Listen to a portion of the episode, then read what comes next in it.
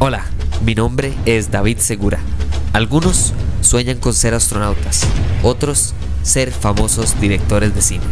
Yo en cambio sueño con hablar paja sobre cine y tecnología. Así que acompáñenme a hablar paja mientras esperamos a que Franklin Chan o Hernán Jiménez acepten mi invitación a este podcast.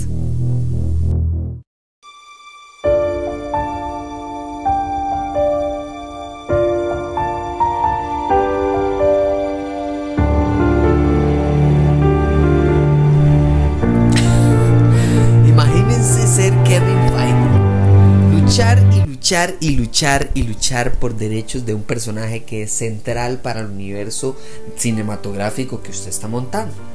Finalmente que logren dárselo y que le digan, mire, ok, puede utilizarlo por esta y esta cantidad de veces contractuales. Y que la reacción de todo el mundo sea, ay, qué cansado otra vez el inicio de Spider-Man, otra vez matar al tío Ben, otra vez. Y de nuevo, todo el mundo está harto. Esto es el 2014 Amazing Spider-Man 2. Fue un absoluto fracaso. Y entonces, cuando finalmente se lo dan, creo que lo más inteligente que pudo haber hecho Kevin Feige no fue hacer estas dos películas de las que vamos a hablar esta semana. Spider-Man Homecoming y Spider-Man Far From Home. Lo inteligente que hizo fue meterlo en una película que nada que ver con Spider-Man, pero que fue una belleza.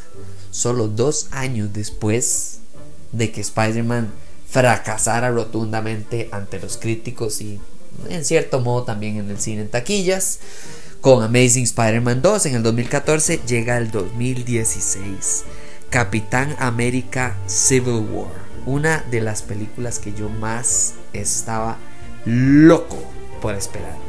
Pero también fue un año marcado por superhéroes.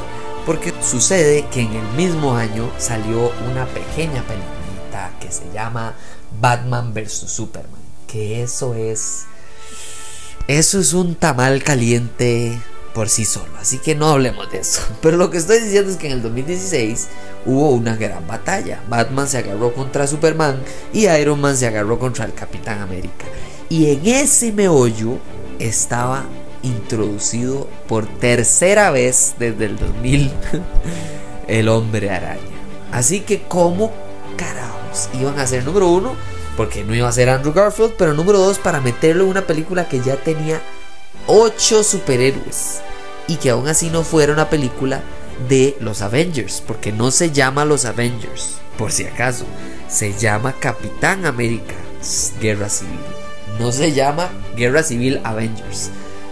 Y mucha gente le llamaba Avengers 2.5, pero en realidad fue tan buena y es tan buena película que verdaderamente se trata principal y primordialmente sobre Capitán América. Eso es lo que a mí me sorprende de esta película. 2 horas 27 minutos en el 2016 y podemos introducir no solo al hombre araña, sino que además introducir a el tono del hombre araña, los poderes del hombre araña, la capacidad del hombre araña y en general el hecho de que el hombre araña existe en este universo. Y que no solo existe, sino que es un joven, niño o de adolescente, para ser exactos, que por supuesto que va a ir a la pelea, tiene un lado el que tiene que pelear, que básicamente es el lado de Iron Man, pero, pero, claramente, si es un adolescente, ¿a quién creen que va a admirar? Por supuesto que a Capitán América y a Iron Man. Todas las personas que están en esta batalla que él le toca pelear, él de una u otra manera ha escuchado de ellos, los admira, desea ser como lo han inspirado a ser quien quiere ser claro, no solo es el tío Ben. ¿Y cómo se hace para quitar al tío Ben de una película? Bueno, usted lo inspira por otros medios y utiliza las frases del tío Ben pero de otra manera. Y esa conversación en el 2016 entre Iron Man y Spider-Man en el cuarto de las escondidas de la tía May, que por cierto, la gente que critica a la tía May, no, o sea, Marissa Tomei es guapísima. Y como tía May es guapísima. Y además de eso, el hecho que usted se esté quejando de que no sea una viejita, me parece indignante. Pero eso es otro tema por favor. Lo importante no es eso. Lo importante es que lo introducen genial. Esa escena es de nuevo de las escenas igual que la de Amazing Spider-Man 2, cuando Spider-Man arregla el, el proyecto de feria de, de ciencias de un niño con sus telas de araña y lo lleva caminando a la seguridad de, no sé, de su hogar o a la escuela, donde sea que iba ese niño. También hay que tomar en cuenta que cuando Iron Man le pregunta a Spider-Man que por qué hace lo que hace, que por qué hace esta locura de ser superhéroe local, y la respuesta no es con gran poder viene gran responsabilidad. La respuesta es cuando uno puede hacer lo que yo puedo hacer y luego las cosas malas suceden, es culpa de mí. Esa manera de cambiar la frase del tío Ben es fenomenal. Es directamente la manera de decirle a la gente, sabemos que ustedes están cansados, pero esto no es el mismo, la misma introducción a un personaje, es el mismo personaje. Suena feo, pero bien hecho. Tanto así que en el 2017 con la película creo que nos demuestran lo que es construir a un superhéroe por sí solo. Esta película del 2017 dirigida por John Watts es fenomenal. Está bien escrita, que es lo más hermoso de todo. ¿Y cómo sé que está bien escrita? Porque cuando una película está bien escrita, casi siempre la experiencia en el cine es mucho más grupal que individual. Cuando una película está mal escrita, es más individual que grupal. Ahora, hay excepciones, por supuesto que hay excepciones. Batman vs. Superman no está muy bien escrita. Eh, la versión especial que fue a los cines es pésimamente editada. Pero está en general, está decentemente bien escrita. Todo, hasta tomando el detalle de Marta. Ya sé todos los que me están gritando. Pero el punto mío no es ese, es que es una película que tiene la excepción de que está pésimamente editada, no muy bien escrita y aún así la experiencia en el cine fue grupalmente espectacular. En cambio, películas bien escritas en las que todo mundo tiene experiencias grupales en el cine, por ejemplo Spider-Man Homecoming en el 2017 todos y cada uno de nosotros reaccionó así a esta escena. Por favor, escuchen nada más el tono de voz de la persona que está hablando y yo les voy a reaccionar como reacciona el cine.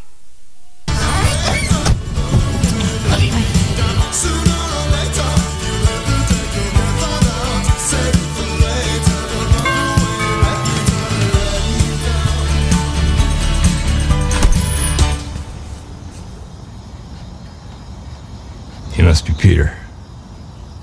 Yeah. Unless his dad. Put her there. Hell of a grip. Come on in here. Come on. No. O tal vez si fue a un cine un poquito más silencioso, fue así. Esa fue la reacción de todo el mundo porque está bien escrita. Número uno, Adrian Toomes es un villano extraordinario.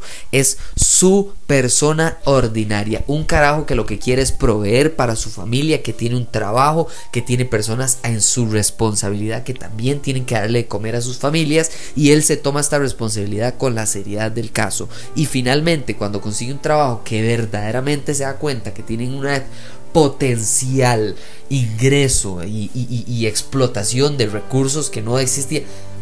Llega, por supuesto, que el hombre de la plata llega a Iron Man indirectamente con su protocolo de limpieza y su.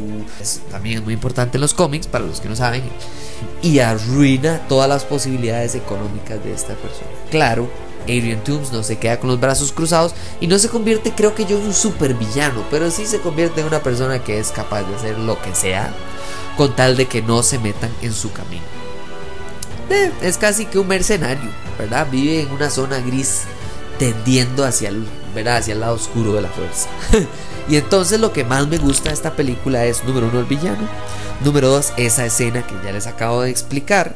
Número tres, Spider-Man está bien hecho en equilibrio. No es un buen Peter Parker con mal Spider-Man y no es un mal Spider-Man con un buen Peter Parker es un buen Peter Parker con un buen Spider-Man. Es Spider-Man siendo un adolescente, utilizando la comedia y las risas casi que para defenderse. Eso es lo que yo rescato de esta película. Yo disfruto plenamente de ver a Spider-Man teniendo que renunciar al grupo de decatlón de del, colegio para poder, entre comillas, eh, ayudar al el internado de Tony Stark, que no es el internado, lo que quiere es, es sorprender a, los Avengers, sorprender a Nueva York, básicamente defendiendo lo que él pueda defender. Esa parte en la que Spider-Man básicamente anda por ahí buscando qué hacer y termina hablando con una señora que le dio un churro, es Spider-Man en, toda su, en todo su esplendor. El hecho de que le dieran un churro, de que le dijeran Spider-Man haga un backflip y lo hiciera, y que verdaderamente Tom Holland, por cierto, puede hacer ese backflip y lo hizo en esa escena, es, es necesario para crear un superhéroe y entenderlo en un nivel humano. Si usted tuviera superhéroes, poderes de superhéroe y usted verdaderamente, uno no sabría por dónde empezar. Cuando va donde el carro y le dicen, ma, este es mi carro, lo que pasa es que dejé las llaves adentro. Eso, eso es lo que necesitamos. Ese es el Spider-Man que necesitamos y que ya habíamos visto escenas, por supuesto que no es Spider-Man de, de Tobey Maguire y de Andrew Garfield, pero escenas excepciones. No era la normalidad en esas películas. Ahora sí. Y para la gente que se queja de que mucho Iron Man, mucho Iron Man, ¿verdaderamente ustedes creen que en un universo cinematográfico donde existe Iron Man y Iron Man básicamente que recluta al hombre araña, ¿ustedes creen que él se habría alejado del hombre araña? Y el punto para mí más importante de todos es la gente que se queja del traje, del traje que tenga un asistente, ¿verdad? Que es eh, Karen eh, bueno, en esos años no significa lo que significa ahora, ¿verdad? Porque ser una Karen es ahora un poquito peyorativo, especialmente en Estados Unidos. Em, lo que importa no es que él tenga un traje, es lo que demuestra Tom Holland como Peter Parker con el traje. Ese momento en el que demuestra que su genialidad es capaz de agarrar un traje que creó Iron Man una de las mentes más importantes de todo el planeta Tierra y el universo, básicamente siendo parte hasta de los Illuminati, ¿verdad? Que es esta mesa en la que está el profesor X, el Mr. Fantástico, Black Panther. Y que Tom Holland, Peter Parker, sea capaz de agarrar ese traje y saber a dónde quitar el rastreador físicamente, eso no es cualquier persona que pueda hacerlo. Además de eso, se ve a donde él está haciendo su propio eh, su propia tela de araña, totalmente necesario. Y además de eso, los chistes no son chistes por ser chistes. Este Tom Holland está en otro nivel. ¿Y por qué? Porque él está todavía intentando ser Spider-Man. El hombre araña no nace, se hace, ¿verdad? Y entonces, claro, el momento más importante toda la película probablemente es cuando está debajo de todo, o sea, cuando claramente Adrian Toomes, el buitre, eh, o Vulture, ¿verdad? Que es, que es eh, este personaje, el villano, que es absolutamente fenomenal, que es Michael Keaton, o sea, qué mejor villano que Batman, eh, es que él, claro que tiene más experiencia y tiene un poquito más de colmillo y por supuesto que es más inteligente en el momento de enfrentarse a un adolescente a pesar de que sea el hombre araña. Y le tira un edificio encima habiéndole advertido con una pistola cuando está con después de haber dejado a la hija en la, en la, fiesta del fin de año habiéndole dicho yo usted lo voy a matar y a la gente que usted más ama si usted no se quita de mi camino y usted se metió bueno le cae un edificio encima yo se lo advertí. Y en ese momento cuando él casi que llora eh, eh, se, se, estresa no sabe qué hacer y, y se concentra y ese, esa toma de la mitad Spider-Man y la mitad Peter Parker es necesaria para construir lo que viene, para construir a alguien que está aprendiendo, que está desarrollando, entendiendo su rol y su capacidad como adolescente, como Peter Parker, como novio o como posible novio que deja plantado a su cita en, el, baile para poder ir a salvar el mundo o que deja botado a su mejor amigo en la fiesta por ir a ver qué está pasando a las amenazas que hay allá ahí en Nueva York. Es tan bien hecho que cuando Spider-Man no está en Nueva York, en Manhattan, no tiene edificios de donde agarrarse. Algo tan detallista como eso, tan necesario como ponernos eso enfrente de nuestras caras y decirnos, esta es la realidad del hombre araña si estuviera en el universo cinematográfico de Marvel. Iron Man, por supuesto que llega. Iron Man tira una de las frases para mí más importantes de todo el universo de Spider-Man, que es, si no eres nada sin el traje, no deberías de usarlo. Eso sencillamente lo que le está diciendo es, vea, sí, yo soy Iron Man, y sí, yo lo elegí usted, y sí, usted es un gran, gran superhéroe en potencia. Pero si usted va a aferrarse a cosas externas y no a quien usted es para ser un superhéroe, eso significa que usted no quiere ser superhéroe. Así que quiera ser superhéroe primero y después viene todo lo demás. Y ejemplo, punto, conclusión, game, set, match, se termina el partido.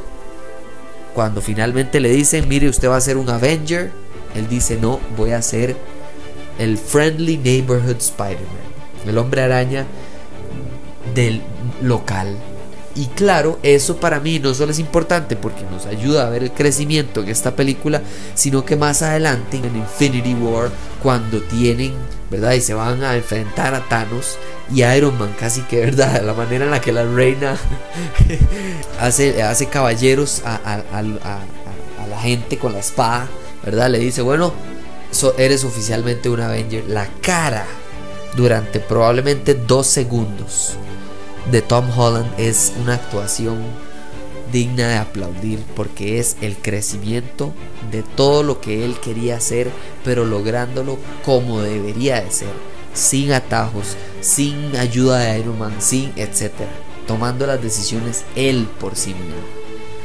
Esta película es genial, es mi favorita y, y lamento decirle a todo el mundo que de las actuadas es mi favorita. Por supuesto que la número uno viene la próxima semana, pero esta es la número 2, sin lugar a dudas. Muchísimas gracias por escuchar este episodio de nuevo y nos hablamos ya casi para la última de Tom Holland antes de irnos a Into the Spider-Verse con Miles Morales.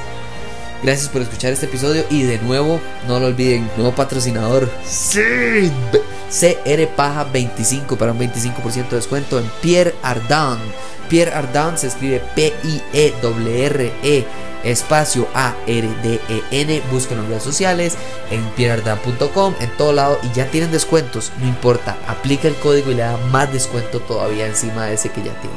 Disfruten de la promoción. Ya saben, redes sociales, hablemos paja CR, cualquier recomendación, punto, episodio, etcétera. Para los que se preguntan, ¿no ha habido tecnología? No, porque estamos en una época casi que muerta en anuncios de tecnología, así como importantes. Pero claro que vamos a hacer por lo menos uno más de aquí a que termine el año eh, para empezar el próximo año la tercera temporada con toda la tecnología y películas, entretenimiento y series que tiene que ser. Nos hablamos ya casi.